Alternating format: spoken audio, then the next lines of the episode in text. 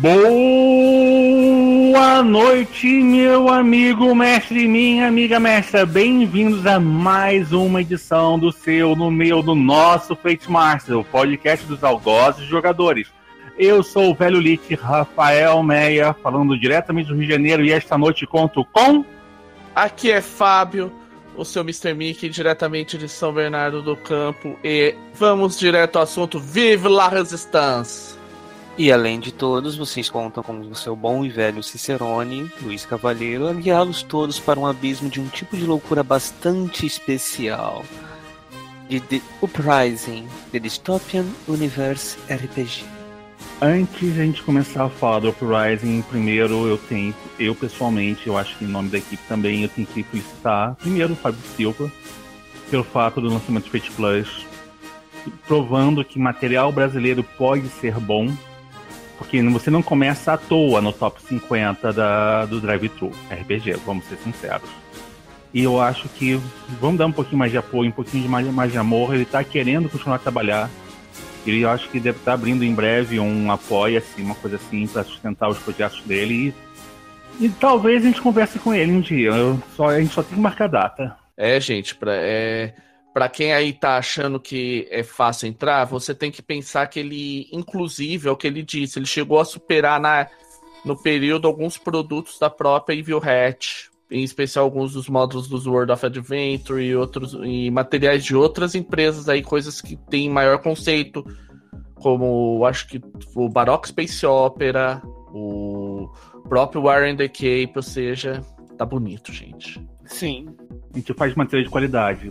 É só a gente parar de ficar enrolando.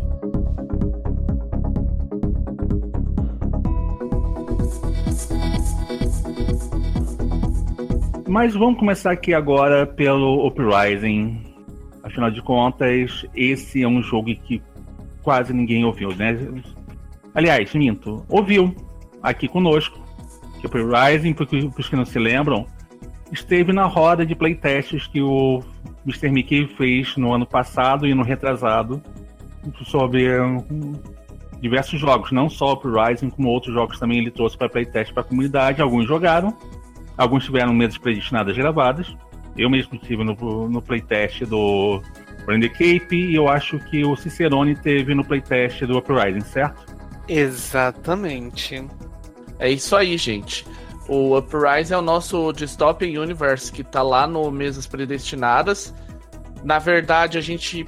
Eu participo, eu consegui participar. A gente conseguiu participar das duas rodadas de playtest da Alpha. Que teve um jogo que a gente acabou não publicando, ainda era na época, vamos dizer assim, na, com o FIFO e com o, e com o Paulo. E agora, na versão beta que a gente teve aí, além do Cicerone, jogou o Jean, que era do Rolando Mais 4, jogou o Silas, que é um cara ativo da comunidade. Enfim, teve um amigo meu também que jogou o César, que teve suas críticas ao sistema, mas enfim, foi um playtest muito legal, né, gente? E uma das curiosidades é que o Uprising a gente está fazendo ele, ele está em financiamento coletivo, já está batido, ou seja, já vai sair. O financiamento coletivo, eu tô com a página aqui aberta, de 10 mil, ele coletou 25 mil dólares. Opa! Já bateu meta, né? Aham, uhum, já bateu meta. E tá com 26 dias para sair. A gente vai falar mais sobre financiamento no final do episódio aí para quem entrar, mas tem uma olhadinha lá para por via das dúvidas, né? Vamos voltar então pro que interessa? Música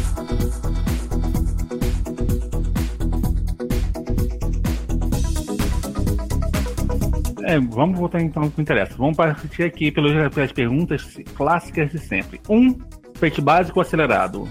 Então. Então. Ele descarta as premissas de perícias ou de abordagens, ou seja, as premissas clássicas do feito clássico do, do acelerado, e as substitui por meios meios são uma espécie de. podem ser vistos como, aborda, como algo parecido com abordagens, embora diferencie, se diferencie na estrutura da coisa. A abordagem é com. A abordagem é mais como você faz as coisas, enquanto o meio é fugir a palavra, fugir a palavra. a maneira como você faz as coisas e os meios, bem como a distribuição de pontuação nos meios, ele pega uma inspiração um tanto curiosa. Apocalipse Engine. Sim, gente. Uprising, ele tem uma característica muito curiosa dele, é que ele pode partir da premissa que ele pegou o Fate acelerado e substituiu uma grande quantidade de coisas dele por elementos de jogos baseados no Apocalypse World. Jogos Powered by the Apocalypse, como Dungeon World, Monster Hearts, Sombras Urbanas, Mask, por aí afora. Então, basicamente, a gente está falando que é mais uma daqueles sistemas experimentais, como, por exemplo, o Cape tem com o seu flerte pesado com o Cortex. Sim, ele, é, ele, vai, ele vai muito nesse nível de você pegar e você tá brincando de misturar elementos de um sistema no Fate. Ou, para que provavelmente quem analisasse isso vindo de Power by Apocalypse ia pensar o contrário, que ele é um jogo Power by Apocalypse onde injetaram regras do Fate. Então, basicamente é o paraíso para quem faz hack, né? Sim. Basicamente. Eu acho que não é nem tanto paraíso, ele dá uma guideline muito legal de como você fazer as coisas. Eu vou, quando a gente for lá pra frente fazer pontuação, vou explicar por que eu vejo ele dessa maneira. Ok, então. Bem, aqui agora tem uma perguntinha aqui só, porque eu acho que a gente precisa de avisar, né?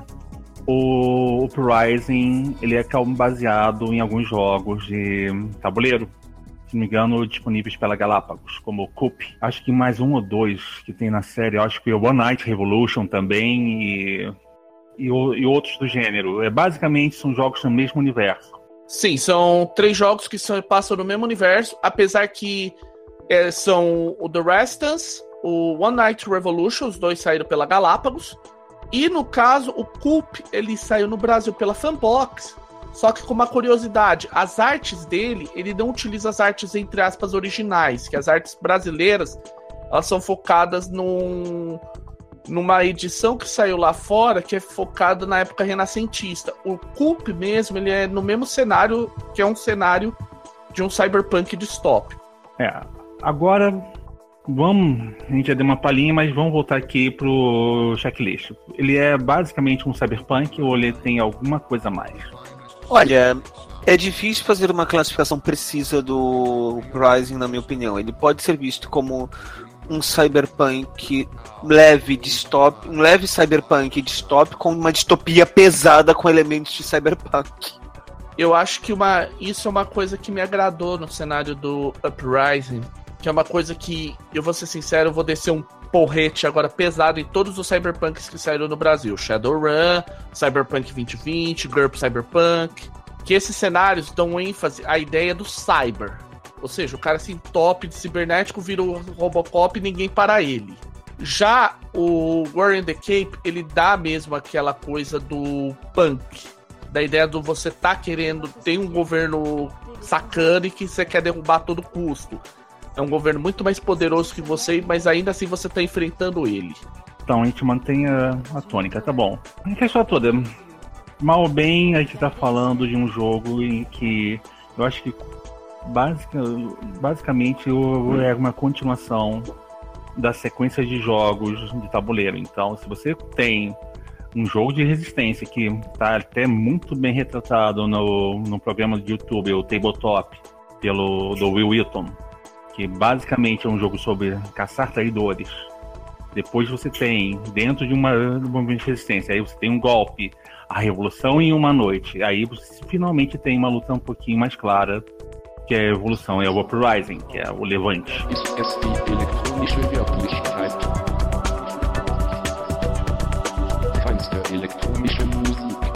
Então, mas vamos voltar aqui. O, o ambiente todo, você já falou que é um cyberpunk ou uma distopia pesada, esse, mas ele tipo assim, normalmente a gente associa cyberpunk a duas coisas: Estados Unidos ferrado e Japão benzão. É a mesma coisa? Nem ou simplesmente Ok, isso é punk. Uma resposta punk, nem fudendo. Uprising ele é centrado no que sobrou de Paris após um evento conhecido como a Queda. O que foi a queda? Bom, o livro deixa em aberto, embora sugira uma hecatombe nuclear. Oh, isso é tão bom. Ou pelo menos essa é a versão oficial, né, gente? A versão que o governo dessa Paris Nouveau. Gente, e um disclaimer rápido: nós vamos abusar do Pig, Pig French, então. Se você que conhece um pouco mais de francês achar que a nossa pronúncia está errada, por favor, nos perdoe, porque eu peguei a referência basicamente do que estava no Uprising e naquele negócio de jogar o, o negócio no Google Translator e pedir para ele falar. Ademais, o próprio livro ele dá a entender que as pessoas, quando usam francês no cenário, elas estão fazendo pig French. Então, quando nós fizermos algum pig French, nós estamos seguindo a temática do cenário. Então, se alguém quiser nos orientar, ótimo, agradecemos, mas ainda assim vamos fazer aquela menção clássica lá Cacete Planeta, Le Bus Enfants de la Patrie. E vamos lembrar, se você quer fugir a gente, hashtag FateMaster na, nas comunidades e pode espinafrar a gente que a gente ouve. Ou então vocês vão ouvir todos os nossos contatos no fim do programa e pode abusar o nosso ouvido que a gente vai ouvir. Com certeza. Continuando sobre o cenário, essa Paris Nouveau, ela é uma cidade feia, é uma cidade suja e para as pessoas que conseguem, vamos, que se mantêm na realidade, tipo os personagens jogadores, ela é uma cidade brutalista, vamos dizer assim. Ela é vazia, é cinza, as pessoas andam com roupas que são basicamente macacões, a comida é uma gororoba, enfim. A questão é que existe uma coisa que engana as pessoas, que é uma realidade aumenta, é, o, o que eles chamam que seria letrillier, que é uma espécie de é uma espécie de internet que ao mesmo tempo ela utiliza realidade aumentada e realidade virtual para modificar os sentidos das pessoas. Sim, eles conseguem ser feito a partir. Eles conseguem ser feito é, meio que sugerindo de maneira sutil e delicada, do tipo, se não fizer essa porra, você não tem emprego. Que os cidadãos, a partir de uma certa idade, façam uma certa, um certo implante neural para que eles tenham acesso às camadas de AR barra VR. Então, basicamente, é um governo que impõe, se impõe por medo, força o seu cidadão a passar por alterações cirúrgicas e basicamente você tem e ele pode fazer mandar e desmandar na sua percepção, é isso. Basicamente, com a exceção de que é meio difícil dizer se é o governo que faz isso ou se a gente tem uma corporocracia, uma corporocracia que usa o governo como ferramenta. O livro deixa as duas possibilidades em aberto. Sim, é, você não sabe se é o governo que manda, se é a corporação ou se está todo mundo no grande acordo. Então a gente tá ferrado.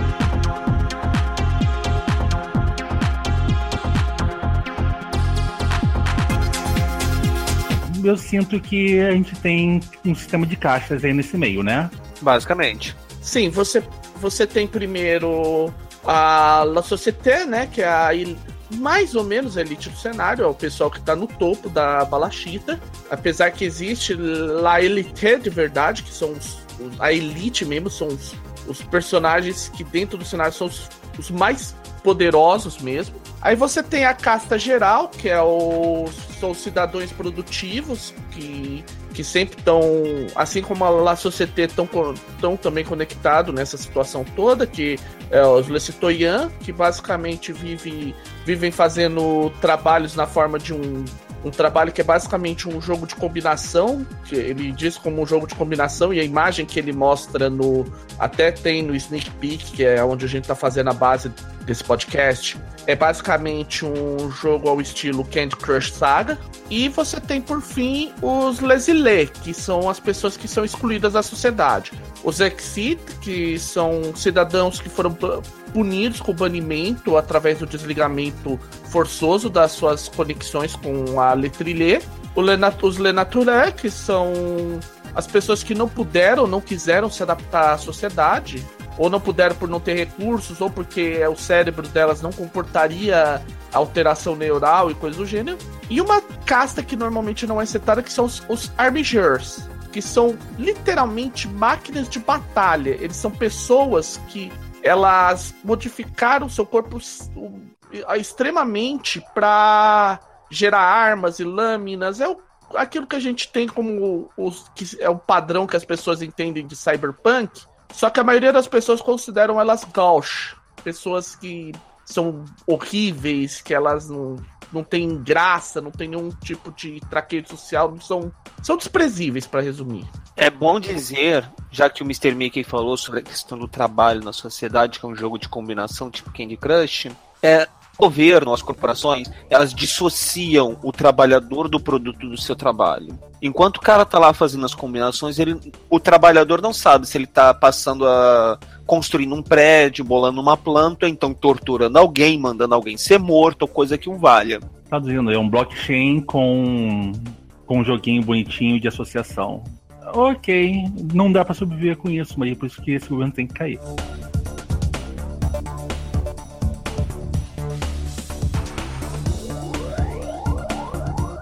Falando em cair em governo, vamos dar a parte técnica, porque o background eu acho que vai ter muita gente salivando aqui. Tá certo.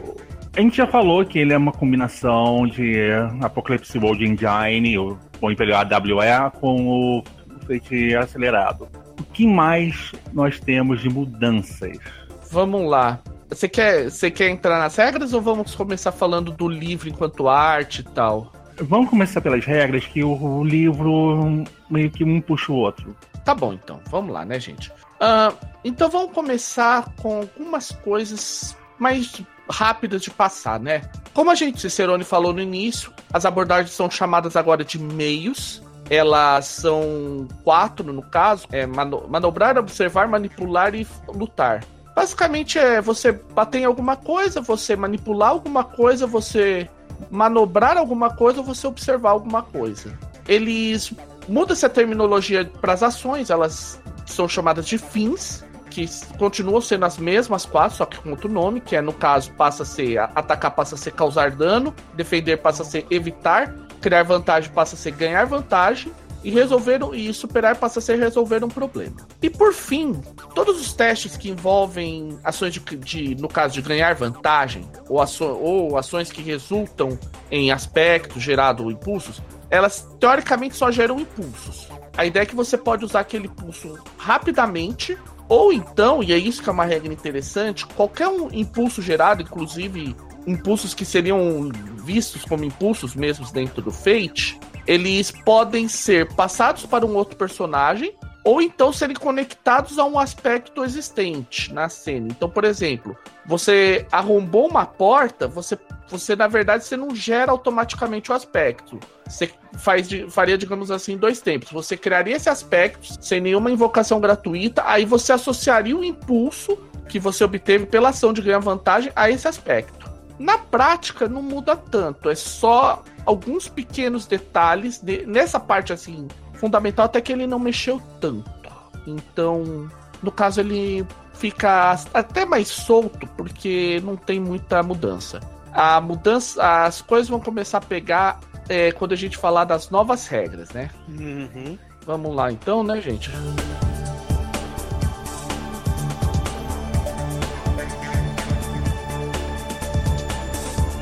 Vamos começar primeiro com personagens que aí você não tem exatamente o modelo tradicional. Você não começa porque é um, exatamente por ser um jogo dele que em parte tem elementos do, uh, da Apocalypse World Engine, você vai ver que você não faz um personagem do zero. Você começa com um playbook, mas é uma cartilha de personagem e você vai preenchendo a partir das instruções da cartilha.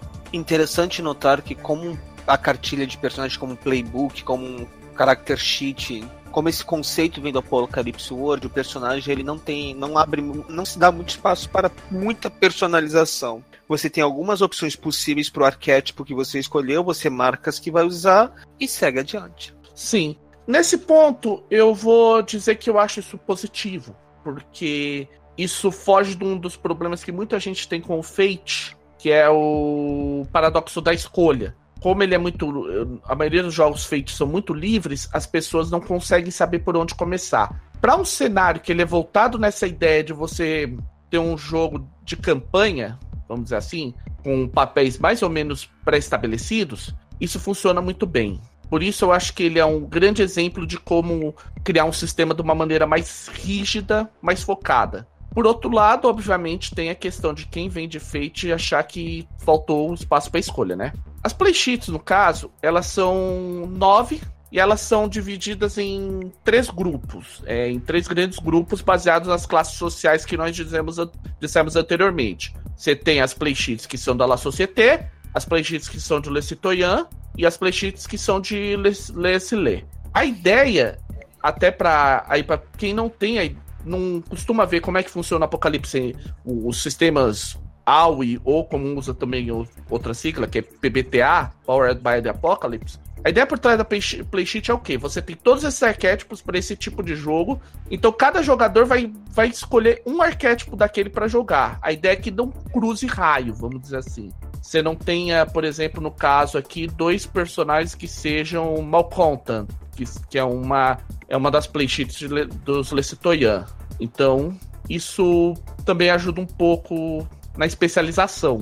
Também tem esse ponto que é também interessante da, do, da forma de pensar que veio do, do, do Huawei, que é muito simples. É um jogo rápido de começar, rápido de prosseguir. Você faz algumas coisas para determinar por onde começa e depois disso você bola para frente. Não tem todo um preparo, não, não, não requer uma fase trio, uma hora de fase trio. Requer 10 minutos de escolha quem vai pegar qual playbook. É um ponto aqui. E tem mais um ponto interessante também, como ele herda essa característica do Apocalypse Engine, ele tem um endgame bastante óbvio, não só para o personagem como para a campanha. Então, como a gente disse anteriormente, o que, que é a ideia? Como é que funciona uma criação de personagem no, no Uprising? Você escolhe uma das, uma das playsheets, a gente vê, e tanto a sua classe social quanto o nome da sua playsheet são dois dos seus aspectos. No caso, eu vou passar rapidamente nas nove playsheets Pra La Société são Cleaner. É o basicamente é o assassino top que mandam para resolver encrenca. Blue Blood é um cara que ele é um dono de uma é, alguém muito grande, uma corporação, ou tem de repente realmente um sangue real, alguma coisa do gênero, ele, ele tá por cima da carne seca. Officer é basicamente quem manda, assim, na ideia de, que, de qualquer hierarquia. Aí pro Citoyen, você tem o hacker, que é um cara que ele consegue manipular o seu implante de ARVR para fazer coisas que não deveria. O Soldier, que é o, o soldadinho básico, o, seria, vamos dizer assim, o gendarme, para dar um exemplo mais direto, o, o policial mesmo. E o Malcontent, é, literalmente é o black block do cenário, o cara que protesta tal, fazendo arruaça, de certa forma. E nos Les Exilés a gente já disse mais ou menos quais são os três. É o Exit, que é o cara que ele foi já foi alguém ou da La Société, ou, ou, já foi um integrante de La Société, ou já foi um citoyen e por algum motivo caiu em desgraça e foi desconectado e expulso dessa sociedade para viver em um é, junto com os com o resto das é, com os vamos dizer assim os pobres os plebeus na Labá que é o ponto mais ruim mais ferrado dessa sociedade os natural, que são pessoas que por algum motivo elas não puderam ou não quiseram é, entrar nesse, vamos dizer assim, nessa estrutura de fazer o um implante, participar desses empregos e coisas do gênero. E o Armiger, que é aquela história do, do cara que se entupiu, ele ou fizeram experiências com ele, ou ele decidiu se entupir de cibernéticos no esquema do cyberpunk tradicional. Tá certo, então. Então, eu acho que já fechou aqui bem sobre uh, personagens, mal. Antes, antes, deixa eu fazer um. Deixa eu. Vamos terminar então? É assim.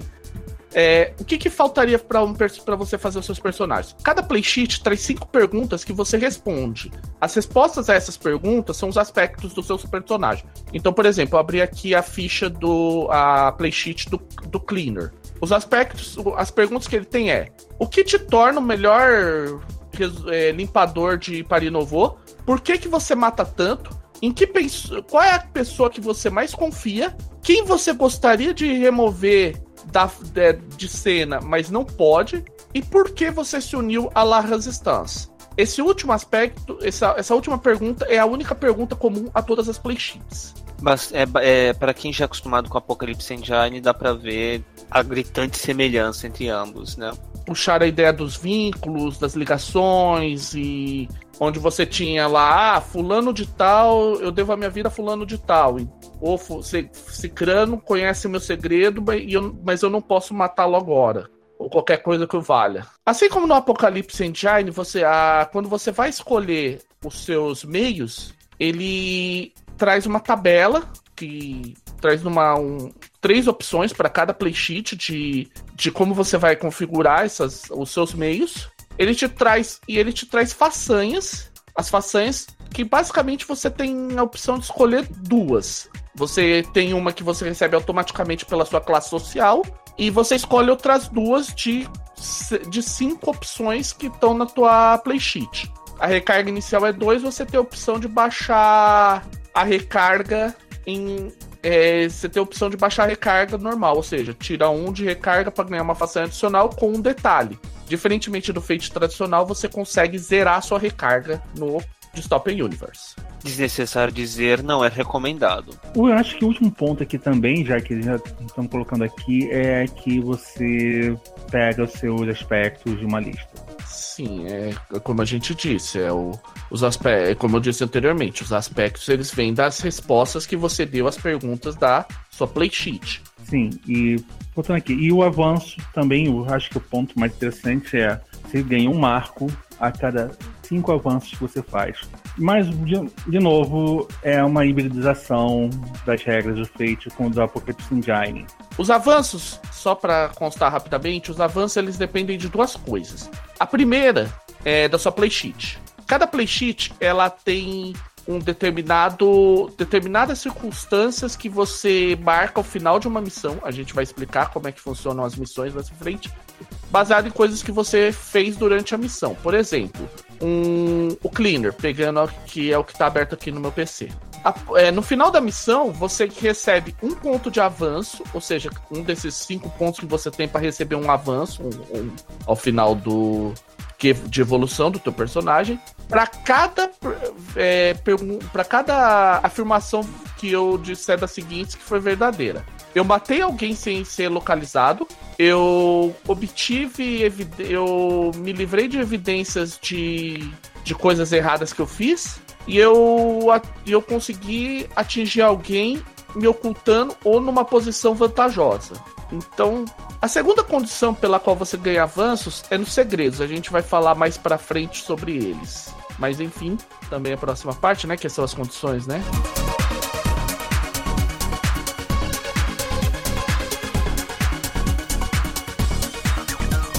As condições são bem diferentes das condições que você tá, tá você viu no ferramenta do sistema é, que eram como fossem opções a dano. Aqui não, aqui as condições são dano. As condições no Uprising, eles funcionam também como muita coisa dessa hibridização, mais similar ao que você tem no Apocalypse Engine do que no Fate. A ideia é que, ao invés de você ter todo aquele cálculo mais complexo de que a gente tem de num rolamento de ataque, aqui funciona assim: se você for atingido por uma ação de provocar dano, ou seja, uma ação de ataque, você é obrigado a marcar uma condição. Em caso de sucesso com estilo no ataque, você é obrigado a marcar duas condições. E diferentemente das condições do Fate acelerado, que tem aquela coisa do. As condições do Fate normal, ou as consequências do Fate, que tem aquela coisa de um tempo X que demora, ao marcar as condições você sofre algum problema sério e, além disso, ao marcar uma condição, você tem que cumprir uma determinada circunstância para desmarcar essa condição. Então, por exemplo, a condição machucado, que é uma condição. Novamente, eu tô pegando da ficha do cleaner, né? Que é a ficha que tá aberta. Ela tem algumas circunstâncias que você tem que cumprir para para poder se curar dela e algumas coisas que acontecem com você enquanto você tá com ela, ó. No caso aqui, depois quem pegar 143 do Uprising. Você sofreu dano permanente, seja ele emocional, psicológico ou físico. Isso torna para isso te faz com que você tenha mais problem tenha problemas para agir, mas ele também pode, mas você também pode usar isso como uma um combustível para sua causa. O efeito. Enquanto você estiver machucado, o GM, o narrador adiciona mais um ponto de destino para o seu, é, o seu orçamento no início de cada missão. É aqueles pontinhos de destino do GM. Isso continua sendo, no, sendo que nem no Fate. E para limpar essa condição, você precisa gastar uma ação de preparação procurando tratamento e rolar contra uma dificuldade razoável. A, é, a condição se limpa de qualquer modo. Se você empatar, você tem que pagar um custo menor. Se falhar, um custo maior. Simpático isso. Interessante. Sim, isso funciona muito bem, gente. E isso dá uma consequência maior, porque, inclusive, uma das condições que é muito importante, e é uma das. Eu acho que as únicas duas condições comuns a todas as playsheets. Todas, existem três condições comuns para todas as playsheets, que é bravo, é, irritado, machucado e marcado para morrer. A marcado para morrer, ela tem duas características impressionantes. A primeira, se você tiver com ela marcada e o teu personagem for derrotado, o seu narrador tem uma um, ele pode ele tem um mecanismo para literalmente tirar o personagem de jogo definitivamente, ou seja, literalmente matar o seu personagem. E a única forma de curar essa condição de marcado para morrer é envolve pedir auxílio às, à LT, mais especificamente a Condessa, que é uma das um dos LT.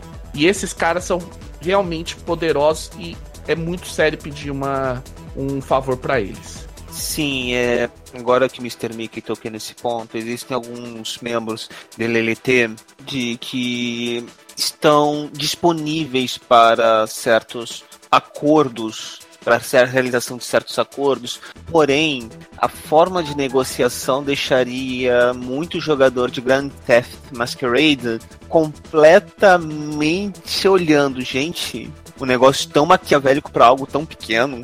Ou nem tanto, né? Afinal de contas, a LT pode ganhar muito se o governo ou a, ou a corporação, ou as corporações, ou quem estiver sustentando o status quo atual, levar umas boas porradas. É, ou não. É, depende. Ou simplesmente, ah, bichinho bonitinho, você acabou, tentou acabar com, com a minha fábrica. Que fofo, eu vou te curar. Você não vai morrer não, mas só porque eu tô me divertindo, vou ver você correr e, e me tornar mais forte.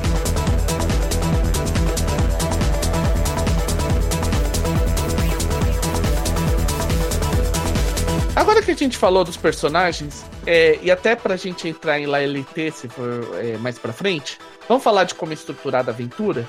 É, porque não é uma, exatamente um formato tradicional de aventura, né, gente? Não, não é. Não é, nem de longe. E olha que de estrutura de aventura a gente entende um pouco. Um pouquinho, sabe? Nada, sabe? Fate Masters é um nome que escolheu só de putaria. Pois é, vamos, vamos conversar por aí. É, um, o jogo é estruturado em fases e as fases são distintas entre si e são mais ou menos interligadas. Vamos lá. Basicamente são quatro grandes fases: o briefing, que é você falar o objetivo da, dessa aventura, a preparação, que é onde você vai conseguir equipamentos úteis, negociar favores com a LT ou com outras, partes, gerar vantagens de preparação ou limpar condições, caso você tenha sofrido alguma. Uma coisa importante, gente, é aproveitando Vamos falar sobre as vantagens de preparação e sobre as, os favores com as LLT. Primeiro, vantagem de preparação. Você recebe, quando você gera uma vantagem de preparação, você recebe um aspecto que tem um número de invocações gratuitas igual ao meio que você utilizou. Então, por exemplo, vamos imaginar que eu esteja tentando observar a rotina de um local onde a gente tem, onde o meu grupo vai ter que invadir. Eu vou, se eu conseguir passar nessa ação de preparação, eu recebo, por exemplo, se o meu observar for mais três, eu vou receber um aspecto com três impulsos, né, para usar term a terminologia dele, associados a esse aspecto. Em compensação, é, isso pode provocar consequência. Então, por exemplo, o fato de eu ter ido sempre lá pode ter colocado os guardas a, com a pulga atrás da orelha. E por fim, tão logo eu use todas essa, esse, as invocações gratuitas, essas, tanto, todos esses impulsos, o aspecto desaparece. Esse é aspecto gerado pela ação de preparação. É bem, o outro ponto também que eu acho que é interessante é depois da preparação é vamos colocar a mão na massa, né? Primeira coisa e aí que entra o talento do mestre. Mal ou bem, a mão, a execução é, é vamos é onde você está uma brincadeira. Claro, você tem que determinar o nível de dificuldade, que é o nível da missão. Porque você vamos falar assim, ah não, essa missão ela é difícil. Então falando uma missão de uma dificuldade mais 4. E é o nível dos valor que os jogadores têm que bater nos rolamentos padrões da missão. Os objetivos tem que, tem que ter os objetivos claros da resistência. Tem que determinar aí que tá. Você, vai ter que trabalhar com zonas bem, determin, bem delimitadas, porque o cenário todo vai estar tá lá. E aí que entra uma coisa que a gente falou no passado, você pode brincar de zonas dentro de zonas aí. Isso não está claro, mas deixa isso subentendido. Você vai considerar, você colocar a missão toda vai ocorrer em uma fábrica e a fábrica tem setores dentro da fábrica, estamos falando aí de zonas dentro de zona. O determinar o elenco de apoio e o elenco opositor também e o, setup, que é o, o que está acontecendo agora neste momento. Para aí. Além disso, tem três coisas que é a oposição, vamos dizer assim. Você, assim como a La Resistance tem, tem seus objetivos, o governo também tem seus objetivos. Além disso, o, a missão tem que definir transgressões, ou seja, coisas que o personagem, os personagens podem fazer de errado, como por exemplo, denunciar sua posição, matar gerdames, é, provocar dano material e coisas do gênero. Tudo isso gera uma espécie de pseudo ponto de destino chamado blowback.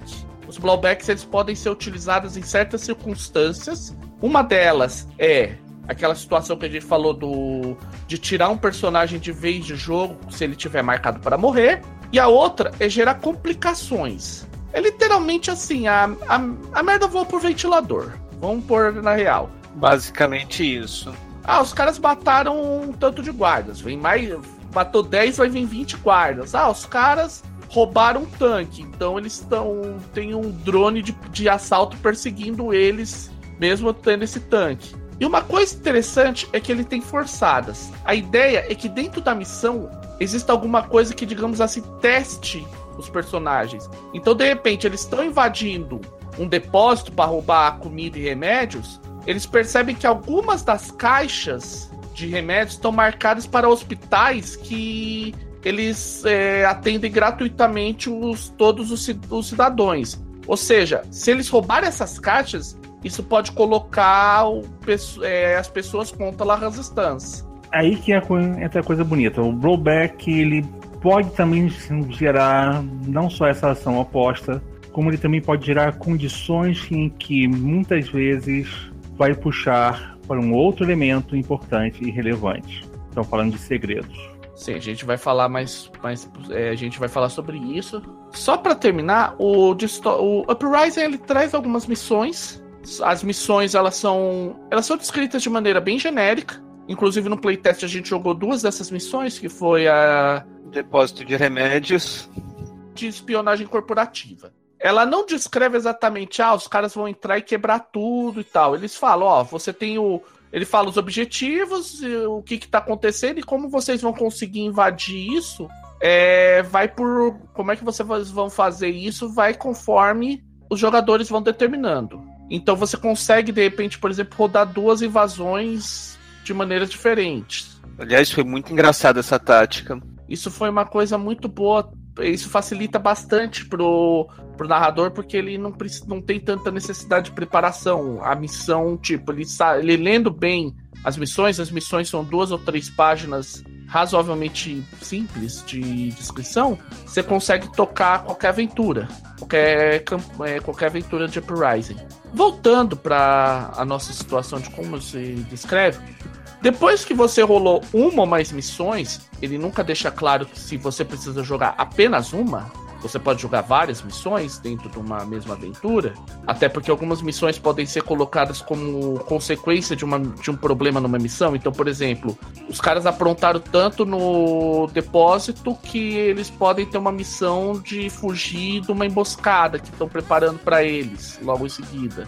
Que aliás aconteceu no playtest. É, a gente aconteceu isso no playtest. A gente aconteceu isso. No fim das contas, a gente jogou três missões em duas aventuras. Pois é. E por fim você tem o debrief. O debrief ele é composto basicamente de quatro passos. É ver se os personagens passaram por evolução, se algum personagem passou por evolução, se a resistência passou por evolução, dependendo do que ele da, dos objetivos conquistados. A mesma coisa se o governo recebeu uma evolução. A gente vai explicar porque é um fractal bem interessante. E por fim vem a questão das acusações.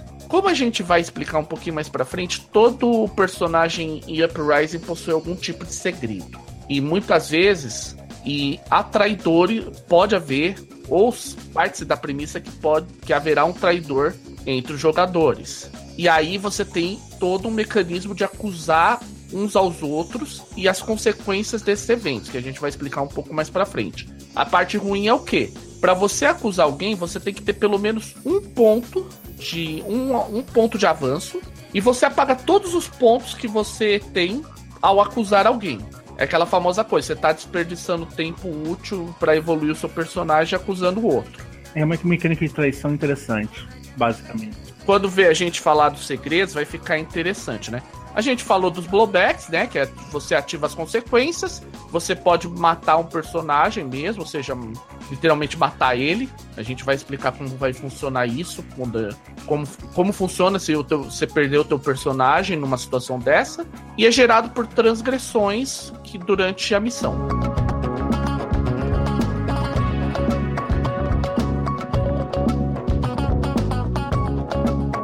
Isso nos, de, nos leva para os segredos. Uma coisa importante, gente. Todo mundo tem segredo no cenário. Não é todo. Basicamente, ninguém lá nesse em Uprising tá lutando na resistência pura e simplesmente porque quer. Alguns podem até estar, tá, mas sempre tem um detalhe a mais.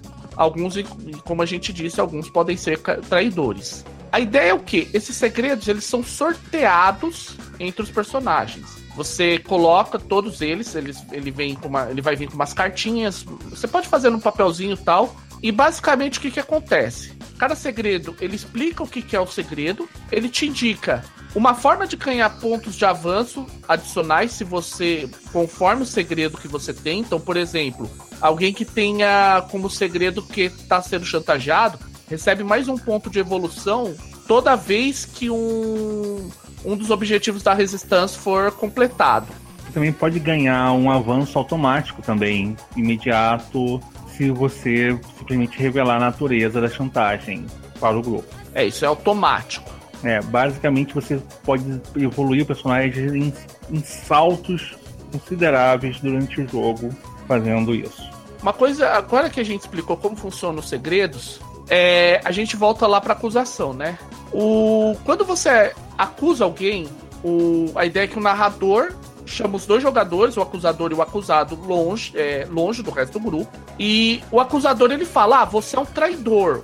Aí ele tem três circunstâncias que ele pode fazer. A primeira, que é a, seria mais padrão, é, é se sacrificar. Não importa se a pessoa é, narra, é traidor ou não, ele tem a opção de fazer um sacrifício, né? Não revelar qual é o segredo dela.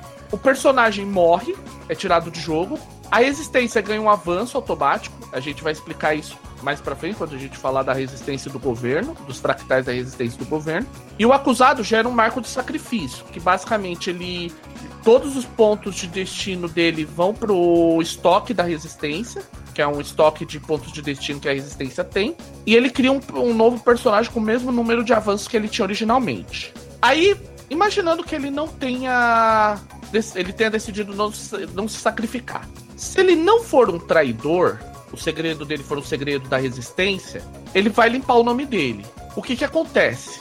O acusado pode trocar esse segredo por algum outro, ou então deixar esse segredo para indicar que. Só que aí, esse outro personagem tem alguma coisa, tem alguma vantagem, o acusado, o acusador tem alguma vantagem, porque sabe o segredo do personagem, e o segredo é um aspecto. Só que o problema é o quê? Se você acusou o cara de traidor e ele falou que não é um traidor e mostrou que provou que não era, a resistência perdeu tempo à toa. O governo ganhou um avanço automático. Pois é, o que foi muito engraçado no playtest, porque a gente acabou meio que bombando o governo no processo. Foi, foi muito. Inclusive, quando a gente falar do fractal da.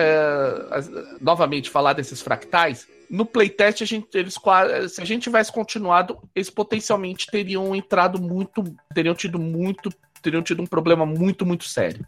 E por fim, se o personagem for um traidor, ele tem a opção de virar casaca. Quem ganha o avanço automático é o acusador, e o acusado tem a opção de trocar de segredo, se ele desejar. Ele pode manter o segredo da, o segredo como um segredo do de ele estar tá trabalhando para o governo, como se ele virasse um agente duplo. Novamente, como no caso da limpeza do nome, o personagem acusador sabe que o acusado é um traidor, ou ao menos não é totalmente confiável. Basicamente, a gente tem aí de novo uma, uma mecânica de traição bem explicada e bem aplicada para RPG, algo que normalmente você só viria similar e com menos consequências em jogos como Paranoia.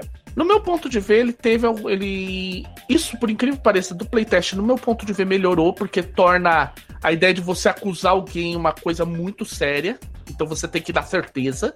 Mas eu, eu, eu sei que teve, teve gente que não gostou muito desse sistema de traição eu de segredo. Eu notei no playtest que a galera que acabou acusando. Porque a gente teve um personagem no playtest que nas duas sessões ele foi acusado quase que todo por todo mundo de traição. E o cara era inocente. É, nas duas. É. E as duas situações cederam dois avanços automáticos para o governo. Pois é. Vocês veem que isso depois, quando eu for explicar mais pra frente, novamente, quando a gente explicar do, do, fractal, guarde essa informação, porque vocês vão perceber que isso tem um impacto monstruoso, uma acusação errônea de traição. Já é, já é ruim, porque você vai perder todas as evoluções que você coletou. É, já começa por aí. Você tem que gastar. Tu... Você tem que, ao invés de queimar suas evoluções para pegar um avanço na ficha, você gasta para acusar alguém. É, e lembrando que se você falhar, dependendo do jeito. É, dependendo se o cara não. Se você. Se o cara for, não for um segredo de traidor resolver revelar, ele piora não só a situação para você, como piora pra resistência, porque aí é o governo quem ganha. Isso é uma coisa interessante, gente, porque agora que a gente falou da resistência, a gente vai falar sobre os marcos. Os marcos aqui não são iguais os marcos do Fate. Eles, na verdade, eles são relacionados ao comportamento do personagem. Eles são, na verdade, dois grandes marcos, que é um marco de sacrifício, que é quando o personagem morre pe pela resistência, la resistance, seja por, pela morte gloriosa ou por um sacrifício, ou um marco de traição, que é quando um personagem morre traindo la resistance. É, o que que acontece? Nesses dois marcos funciona assim. No sacrifício, o perso a resistência recebe todos os pontos de destino que ainda tinha, que o personagem ainda tinha no estoque. Esses pontos de destino podem ser utilizados pelos personagens em circunstâncias específicas. E, por, e um novo e o novo personagem jogador, o personagem cria um novo personagem, o jogador cria um novo personagem com o mesmo número de avanços que ele teve. No caso do, de uma traição, o é curioso que o, o jogador cria um novo personagem com uma, um avanço adicional. É uma mecânica inteligente, de repente, do cara se livrar de um personagem que já, tipo, ele já tava meio queimado, ele já todo, ele já olhava, todo mundo já percebia que todo mundo tava sacando qual era dele. Ele ganhar uma certa vantagem se livrando dele, vamos dizer assim. E aí vem a chamada morte gloriosa. A morte gloriosa é basicamente o seguinte: seu personagem tá ferrado. Você sabe que teu personagem tá ferrado por algum motivo. Ou até nem tá. Mas você decide que o teu personagem é, vai se sacrificar pelos outros. O, quando você declara, você vira pro mestre e fala: Estou declarando que eu vou entrar em morte, é, vou provocar uma morte gloriosa. Você recebe sucesso automático em uma ação que demandaria rolamentos. Não um sucesso com estilo, mas um sucesso. Então, por exemplo, tem 50 Jardim perseguindo o grupo. Se, se você declarar que vai ter morte gloriosa do teu personagem, o teu personagem vai morrer, todos os outros escapam. Ou então, ao contrário, vocês estão para fugir. O teu, o teu personagem é um traidor. Você resolve que, ah, eu tenho uma bomba, não vou deixar os personagens escapar. Eu vou, vou me explodir. Aí você gera um mar, uma morte gloriosa, no caso, por traição. As, existem algumas vantagens para cada, em cada situação. Se você for contra La Resistance, você gera um marco de traição, ou seja, o teu personagem, próximo personagem vai ganhar um avanço adicional, só que você dá 10 blowback pro seu narrador. Ou seja, ele pode chama mais guardas e. Ou, se eu me lembro bem, corrija-me se eu estiver lembrando errado, Mr. Mickey, 10 blowback, o cara, o narrador pode simplesmente trocar por um avanço do governo. Tem umas. Tem, um, dos avan um dos avanços do governo permite isso, que em caso você pode transformar blowback em avanços do governo. Ah, é, blowback que sobrou da missão, você pode transformar em avanço pro governo. Ou você pode transformar, colocar a condição de morte em morte final. Duas vezes. É, você pode. É, cinco blow. Se o cara tiver com marcado para morrer, é, a condição marcado para morrer, você troca por cinco blowbacks. E isso, inclusive, é curioso, porque nessa circunstância que eu falei agora há pouco, ah, o cara se falar, ah, eu vou. Meu personagem é traidor, vou explodir. O narrador pode ser tão filha da mãe que vai o personagem do cara e mais dois. Ele escolhe aleatoriamente: ah, você tá marcado para morrer, você tá marcado para morrer por causa do, da traição, eu tô usando os 10 blowbacks para mandar os 6 dois pra vala. Tipo isso. Brutal. Tchau, benção. Tchau, benção. TPK clássico. Ou simplesmente um mestre está querendo provar que aqui não é.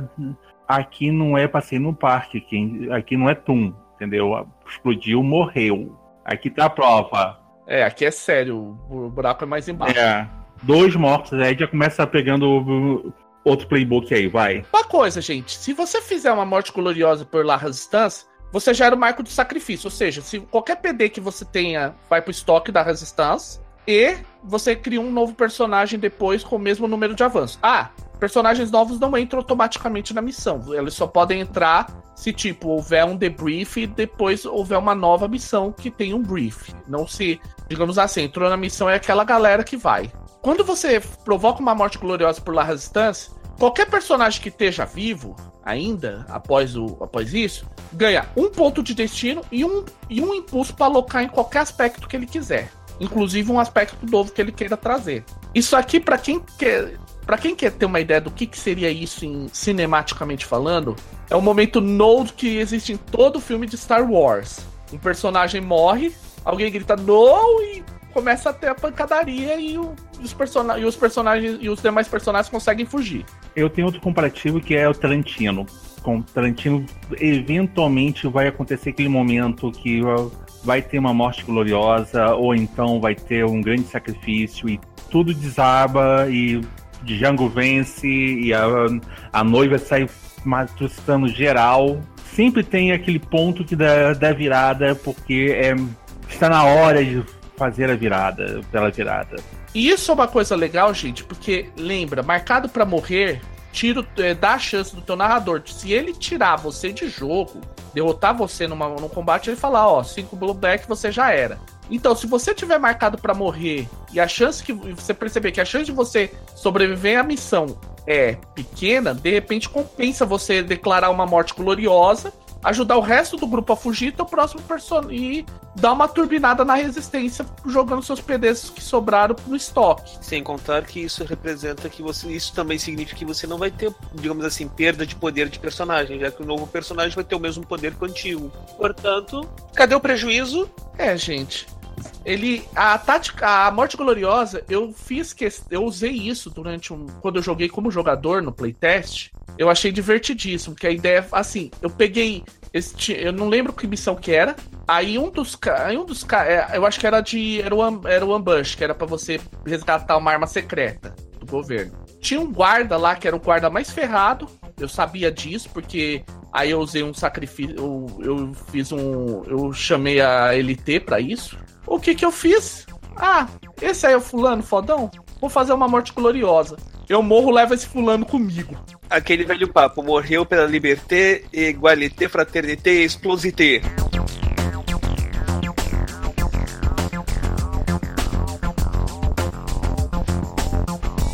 Agora que a gente já falou bastante sobre isso, né? Vamos falar do de La Resistance e do governo no cenário? E como eles podem. como eles evoluem e somem. Bom, então, né, gente? Vocês ouviram a gente falar aí sobre La Resistance e o governo recebendo avanços, recebendo ponto de destino e blowback que vira, vira ponto de destino pro governo, né? Por que isso? Porque na prática, o governo e a resistência são fractais dentro do, do cenário. Exato. Cada uma dessas três, dessas duas entidades nessa guerra suja pelas sombras em, em nome do futuro de Paris Novo, elas possuem a, a, ela, existe a possibilidade de você ir dando novas características para ela conforme a história vai se desenvolvendo. Então, cada vez que a resistência pega um marco, ela ganha uma nova característica, o governo idem até o momento da resolução que vou deixar comigo, Mr. Mickey para falar. Sim. Vamos lá, né, gente? A primeira coisa é, o governo, La Resistência e o governo são criados basicamente de maneira igual. Você começa es escolhendo dois aspectos para cada um deles. No caso de La Resistência, é o manifesto e a fraqueza, né? O manifesto ele diz o objetivo final da, da resistência e, o, e a fraqueza, qual o problema que ela tem. Você escolhe dois avanços iniciais dentro de uma lista que forma literalmente uma tech tree.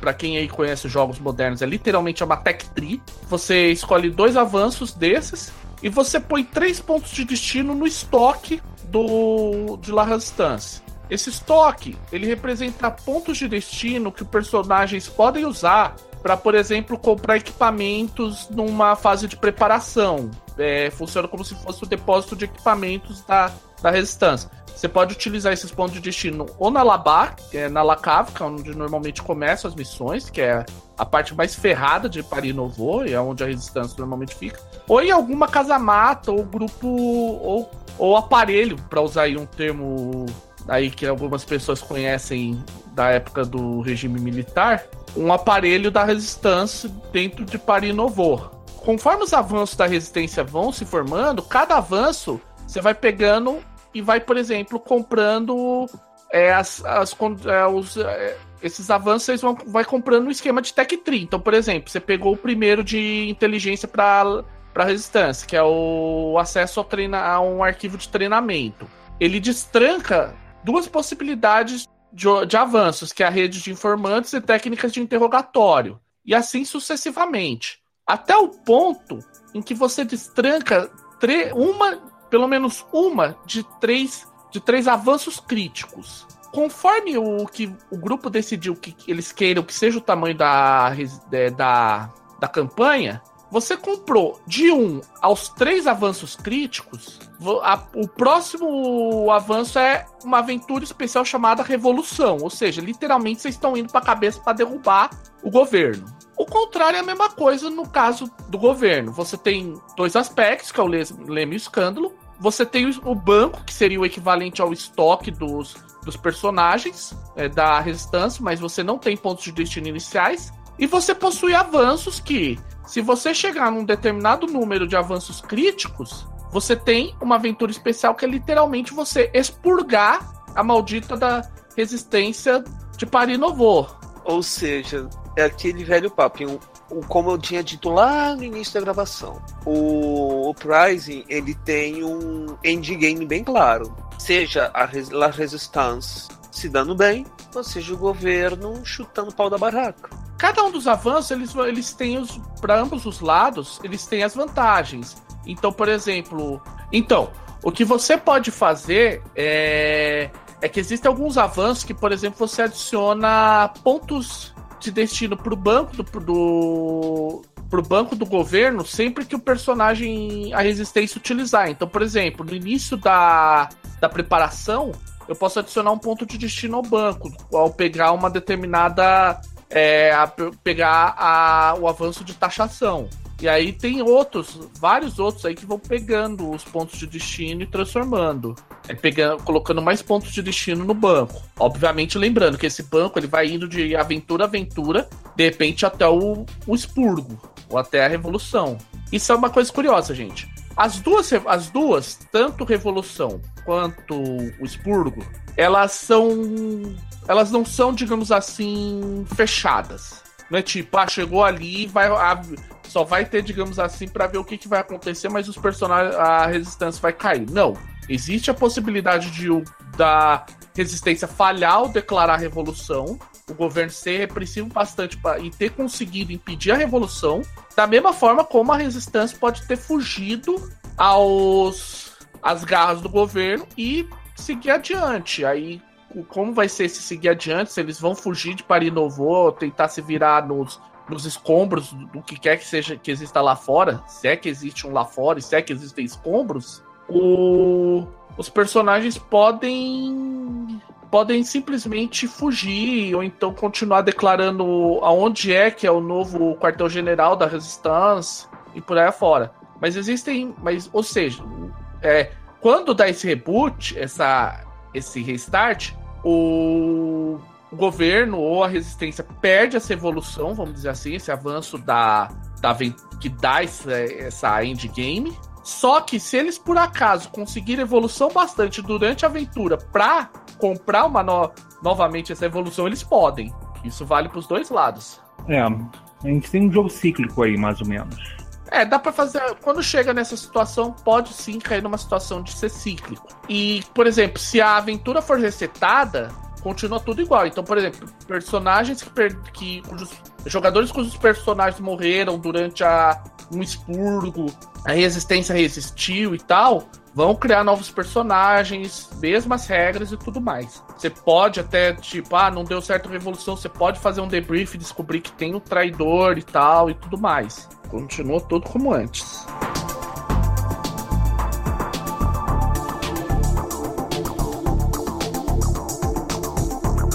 Eu acho que a gente já falou bastante de regra, a gente já falou também de muitas novidades, a gente tem que deixar um pouquinho também de segredos e mistérios para vocês quando tomarem iniciativa de comprar e tal. E vamos, vamos ser sinceros, o Sneak, o Sneak Peek tá um Trump, tá um maldito Cheeto. Traduzindo, no dólar de hoje, menos de 3,50. E, e, gente, a gente não falou muito sobre arte, design e tal. Vamos falar rapidinho, né? Até para dar um saborzinho. Como ele é um sneak peek, ele não tá completo. Tá faltando uma série de artes.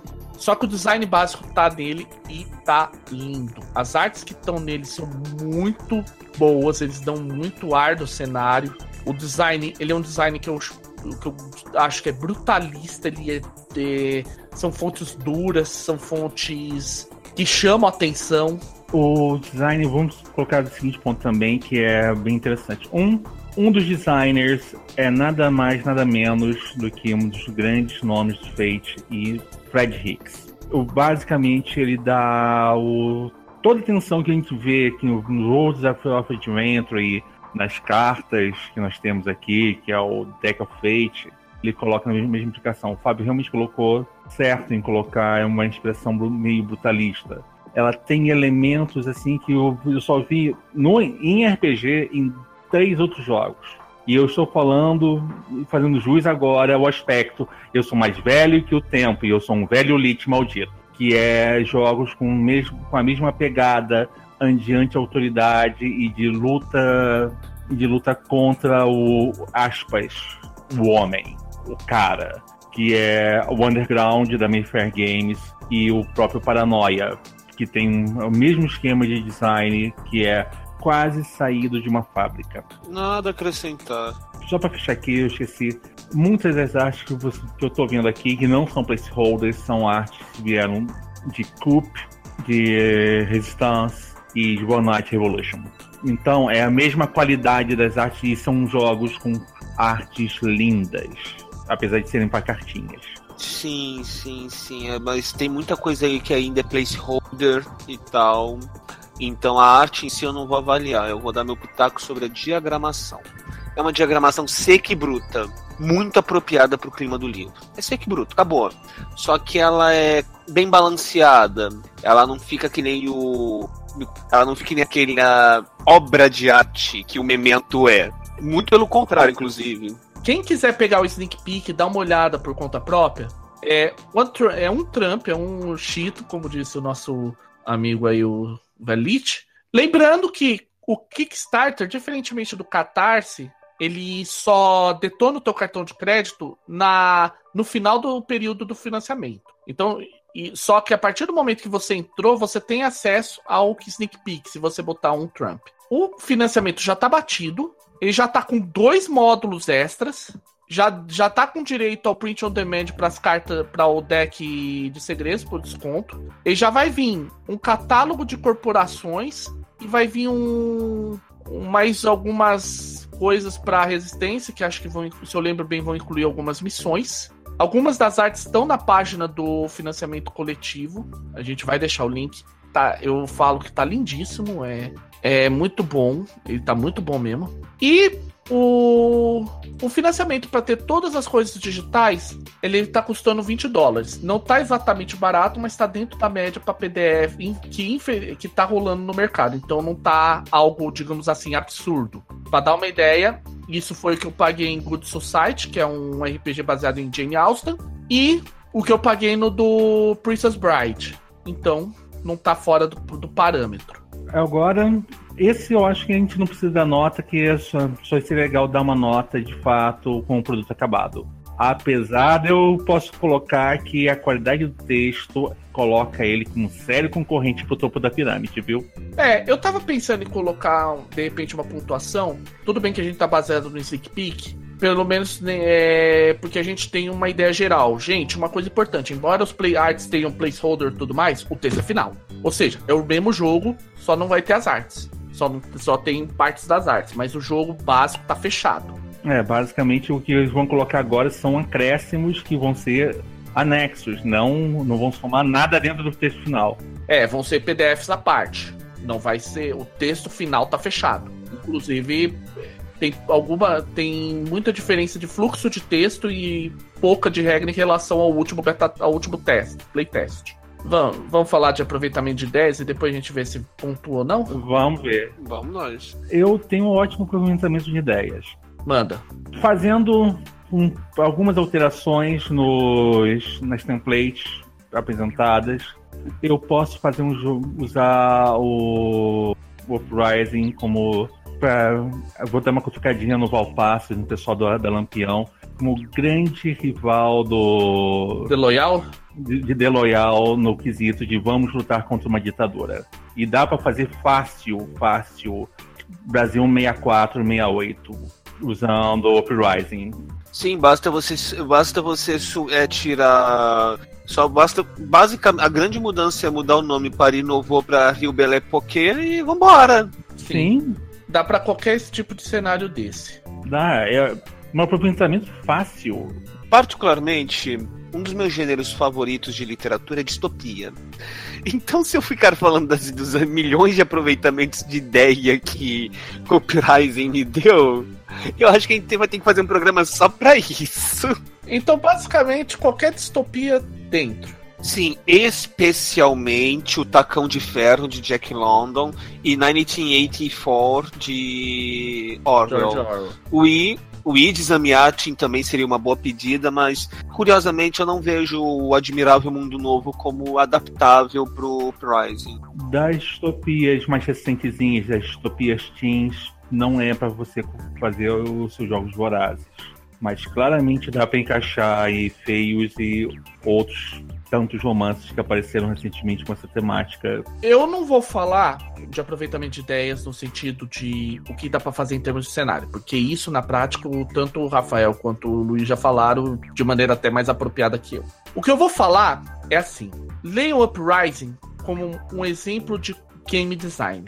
Na boa. Sim, concordo plenamente. Porque você, eu falo porque o Uprising, curiosamente, depois do playtest, é o, é, foi uma base importantíssima para muita coisa que eu vou fazer no meu RPG que é o Fair Leaves. Que é uma, uma premissa totalmente diferente. Assim, é 180 graus oposto, mas ele me deu muita ideia de, de um rumo que eu deveria tomar para Fair Leaves. A ideia de separar play sheet, de não. de assim, dar uma restringida nas opções para evitar o, o problema do excesso de opção, questão das condições, como torná-las mais interessantes do que simplesmente o cara ter que marcar lá e ficar esperando a aventura correr para desmarcar e coisas do gênero. Ele me deu muita inspiração nesse quesito para esse RPG que eu ainda vou, vou lançar. E ele é um exemplo muito feroz de game design, até porque também ele amarrou profundamente o, o Aoi e, e o Fate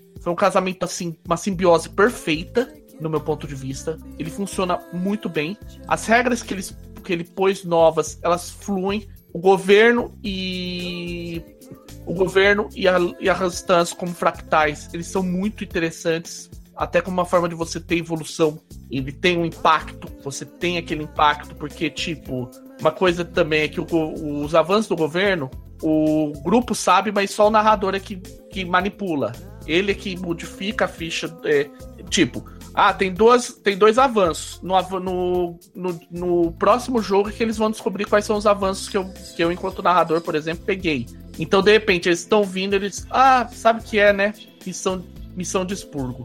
Que era o que quase aconteceu na campanha de playtest, porque eles desceram. Eu desci tão rápido a. Se a gente tivesse tido mais uma sessão, ia ter a campanha de expurgo sim. Ia ter, ia ter a aventura de expurgo sim. Porque, como ela é uma tech tree, então você pode correr muito rápido. Sim, você pode fazer um bom rush de evolução. É, ou então se você tem sempre a opção de marinar o grupo em, em fogo baixo, deixar eles eles ficar maluco e a hora que eles vê chegar, ah, tá tal, tal. Ah, então, né? O governo descobriu onde fica a base de La Resistance. Expurgo.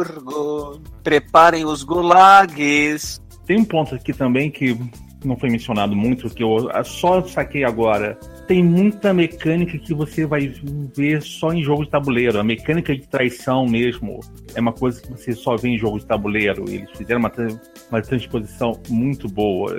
Os dois designers, os dois autores responsáveis, não são exatamente designers que a gente está acostumado a ver no, em RPG, mas a dupla em questão conseguiu fazer o impossível, que é transpor três lógicas diferentes em um produto só. Fica de olho, eh, o Brian Eggers e a Anna Mead. Eles conseguiram colocar a regra de traição, que é comum em board game, e mais em RPG nunca deu. As pessoas falavam que nunca, dava, nunca daria certo, porque o grupo é, é transparente e tal. Eles conseguiram colocar um trilho que é um trilho que você vai ver em jogos de tabuleiro também, em, em Eurogaming, que é um jogo com fins e opções e evoluções marcadas dinamicamente que aí é tá a resistência e o governo. E por último, eu acho que o mais legal de tudo, eles conseguiram harmonizar dois sistemas que são opostos, que é a liberdade plena do Fate, que é para certas coisas, e o e o caminho da é a restrição dramática do Apocalipse Engine. Eles conseguiram fazer isso muito bem. Eu, eu, aplausos. Quem também tem muito braço nisso são os, gerentes, os caras que mantêm o projeto, que é o Xaniter e a Sophie Lagasse. Como participantes do playtest, como eu participei do playtest como narrador, eu ficava muito no, na comunidade do Google, do Google na época, que é pelo do Newsgroup do Google, que era focado. E eles sempre tiravam as dúvidas, eles sempre estavam dispostos a ouvir. Uma das coisas do alfa pro beta que eles deram uma amenizada, que era essa mecânica do, da evolução era torturante, porque era um negócio do tipo, ah, se o cara alcança. Se o personagem alcança a evolução, a resistência não avança, mas se. Era uma coisa bem mais maluca, eles deram uma limpeza que ficou redondinho. Eu falo isso porque, como eu tive no Alpha e no Beta, eu posso falar, então foi muito bem feito. É um trabalho assim que vocês viram que foi caprichado. Eles gastaram o tempo que tinha que gastar para soltar esse projeto. Na qualidade, eu participei do playtest como jogador. Eu vejo que essas três lógicas, elas não apenas foram muito bem casadas, como elas dinamicamente funcionam muito bem.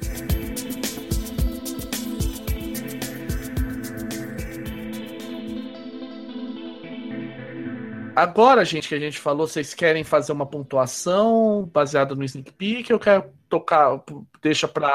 Eu vou dar uma, eu vou dar uma nota temporária. Eu acho que vale a pena a gente fazer uma pontuação temporária com o estado atual do sneak peek. Quando ele fizer, quando ele tiver o lançamento oficial, a gente faz uma, um adendo na página para com, a, com a pontuação final. Por mim, tranquilo. Eu acho perfeito. Tá bom. Quem começa? É, eu começo pelo sneak peek, não considerando as artes, os placeholders e tudo mais, é um 5. Um 5? Um 5. 5 cravado. É. é. Mecânicas inovadoras, texto de grande legibilidade, texto sólido. E a minha pentelhação, que não é bom, que eles não, o PDF não foi usado nas suas capacidades, esquece. Aqui eu, eu sei que provavelmente vão indexar esse PDF todo, eles vão colocar provavelmente até a realidade aumentada se, se derem na telha deles. Luiz? Olha, eu queria que vocês me ajudassem com o um quesito de memória. Qual foi a nota que eu dei para Undar? Só um minuto que eu já pego aqui. Now loading. Enquanto isso, enquanto isso eu vou falando. É, por que, que, eu fiz essa per... por que, que eu fiz essa pergunta? Eu lembro claramente que dos, dos livros que nós analisamos até agora, surge, eu tenho como eu tenho dois crivos pessoais, que é o Undar e a Tumba de Turamon. Só que a Tumba de Turamon é uma aventura, então deixa ela no canto dela. Vamos olhar o crivo de Undar. Tá. Ah, pra constar foi um 5. É o único 5 teu, inclusive. Pois é. Porque o Rising ele se juntará quando eu já anuncio aqui para quem quiser ouvir que só se vocês só vão ver três cinco meus, de, pelo menos é, considerando todo o material lançado até o dia de hoje. Um dar, um que ainda não foi analisado, vou dar spoiler. E o meu terceiro cinco fica com o Rising. Gente, eu sou o cara que mais deu cinco aqui. O velho Lich não tinha dado nenhum cinco até agora. Eu sou o chato da turma. É, primeiro cinco dele, vai para Uprising. O Cicerone só tinha um 5. Masters of Undar também é, ficou com dois agora com Uprising. O meu, vamos lá. Texto. O texto é limpo. O Fluff, no, no original, é, no playtest, ele era todo socado no início, como é, seria o padrão para todos os jogos. Nesse, eles fizeram uma coisa que a gente vai falar. Eu vou dar um, já dar um spoiler, que é em Dresden Files Accelerated eles misturaram o fluff no meio do jogo das mecânicas. Ficou bom. Isso ficou muito bom. Porque você tem, na verdade, dois fluffs que você tem a publicidade oficial do governo e você tem os comentários da Clary, que é a comandante da Resistance, falando para um potencial recruta. Falando para um recruta como é que é as verdades sobre Paris Novo. Os, as artes que já tem, eu vou pôr um pouco em consideração as artes pelas artes que tem, são muito bonitas. As artes novas não ficam nada para a dever para as artes que foram puxadas dos card games. O jogo, como eu disse, assim, ele é um jogo amarrado. Você não consegue. Ele, ele é focado nessa ideia mesmo de distopia, de e por aí afora. É muito bem executado, mas assim, é extremamente bem executado. Você vê isso em jogo funcionando muito redondo misturar dois sistemas que são meio água e óleo, como Fate e Apocalypse World, não é uma missão grata e foi feita sob medida. E acho que para quem tá ouvindo até agora, já deve ter percebido que a nota para Uprising é 5. É o crivo. Ele é o crivo definitivo, assim. Gente, é sério, ele é o crivo definitivo. Ele é muito bem feito para ele pro que ele foi feito, ele é o, o top. Lembre-se, os dois crivos até agora eram Chopstick e Masters of Undar. Ou seja, para derrubar. Foi como a gente disse no The War in the Cape. Pra derrubar os dois tinha que ser, tinha que ser muito, muito bom. E o Pirazen atende esse critério facilmente. Sim. Ou seja, e veio o cara para derrubar Masters of Undar e Chopstick do seu trono. E o nome dele é Uprising. Todo poder da revolução. Veio lá resultados. E nada mal pra um sneak peek, hein? Nada mal pro sneak peek. Lembra, ó, gente, o sneak peek não tem a capa, mas a capa vocês conseguem ver a arte que vai ser arte de capa no na página do financiamento. É uma arte muito bonita e ainda tá faltando artes, mas eu vou, vou dizer até porque como sou fãzão da Evil Hat, né, por motivos óbvios, eu creio que eles não vão nos decepcionar no, na hora de colocar as artes que faltam. Então não dá pra. É sério, não dá, não dá pra dar menos que 5 nesse cara. Não dá mesmo. Eu acho, inclusive, que isso dispensa a necessidade de uma futura reavaliação. É. É, né? eu acho que não precisa. É, eu fui, tentei ser meio. Tipo assim, eu não vou dar nota agora, porque, obviamente, se eu, se eu der um 5 de cara, todo mundo vai achar que eu tô doente, vai achar que foi. É, é feito de, de aventureiro na minha vida, e, bem, né? Então, no, no, no deixa quieto não, não funcionou.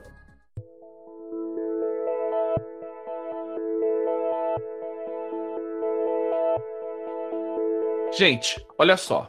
Lembrando, esse podcast está sendo. Eu vou datar ele, até porque, como é, um, é baseado no sneak peek do financiamento coletivo, nós estamos no dia 5 de abril de 2018. Faltam 26 dias para o financiamento acabar. Ele vai acabar no dia 2 de maio.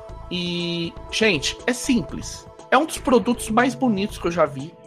A evolução que ele teve no design foi gritante durante os playtests. Eu falo porque a gente, como a gente já falou, a gente teve nele. Assim, ele, se há algo a dizer crítico, é que ele assim, ele é focado no tipo de jogo. Então, tipo, não pense em desamarrar ele, mas ele, pro que ele foi feito, é o que eu disse lá atrás, ele me ele é, para mim, é um exemplo de game design. Ele soluciona um problema que eu vejo em jogos de cyberpunk que é mais cyber que punk. Você não tem acesso a grandes tecnologias e tal, pelo menos não de imediato. É um jogo que ele gera essa, esse clima de opressão, de paranoia do, do governo e tudo mais, e ao mesmo tempo meio que instiga os jogadores a mesmo sabendo do, dos. mesmo tendo aquela noção de, dos segredos uns dos outros, só tentar quebrar da certeza. É um dos jogos, definitivamente, como eu disse, ele é um exemplo de, de game design. Você tá na dúvida, entra lá, vai é, dá o play de um dólar, pega o sneak peek. E eu vou dizer por simplesmente tirem suas próprias conclusões. Vocês estão, vocês estão vendo que aqui ninguém, ninguém aqui tá, digamos assim, batendo no, é, falando que o Uprising é bom simplesmente porque é bom ou porque nós estamos de saco cheio de Masters of Undar ou Chopstick, o que não é verdade também. É, basicamente a gente tá falando que, que o Uprising é bom porque ele não tem medo de ousar nem fazer o que é, nem mostrar o, o impossível é possível e muito menos tem medo de usar, brincar com os conceitos de restrição em game design. É do tipo, ele não, ele é um forte candidato para as premiações de 2018 e 2019 por vindo aí pros Orange da vida e tal. E a Evil Hat é profissional em colocar, em pelo menos colocar como indicados, se não levar produtos. Lembrando aí, gente, que o próprio Fate foi vencedor de Orange, o Young Centurions. Teve alguns Nzinhos aí. Confiem, é sério, gente. Vocês podem, podem ter certeza que vocês vão, vão gostar de Uprising. E se vocês não gostarem do tipo de imitação, pegue para inspiração. É um hack tão bem feito dos dois que você pode se inspirar para você desenvolver o seu vídeo que aconteceu com o Mr. Mickey. Bom, gente, então, né, acho que a gente já falou bastante. O recado final, vamos lá, recados finais. Comunidade Fate Brasil, Movimento Fate Brasil, hashtag Fate Masters. Página do Fate Masters no Facebook, facebook.com.br Fate Masters. Podcast, e-mail, fatemasterspodcast.gmail.com. É, vocês querem deixar suas redes sociais, senhores? É, nas minhas vocês podem me encontrar normalmente como Fábio Costa 0305 ou Hufflepuff BR. O Velho Lit primeiro, porque a minha lista é um pouco mais exótica, não mais longa, exótica. Eu sou aquela história toda, eu sou um Velho Lit, eu fico no meu covil, mas eventualmente vocês podem me achar perdido em cantos obscuros como Tumblr, por exemplo, ou então no próprio Facebook, apesar do Facebook é do tipo serve só para ficar de olho em cima dos aventureiros. Mas se você quiser, é o, é o Rafael Meia, é o meu ID no Facebook, podem achar. No Tumblr é Avatar, eu devo começar a postar mais coisa por lá, porque, querendo ou não, os meus goblins estão cutucando e falando assim, velho Lich, publica! Então, provavelmente vocês. Eu, eu vou acabar de tempos em tempos mandando os, os meus links, por seja o que Deus quiser, e para quem tiver coragem de entrar no Tumblr.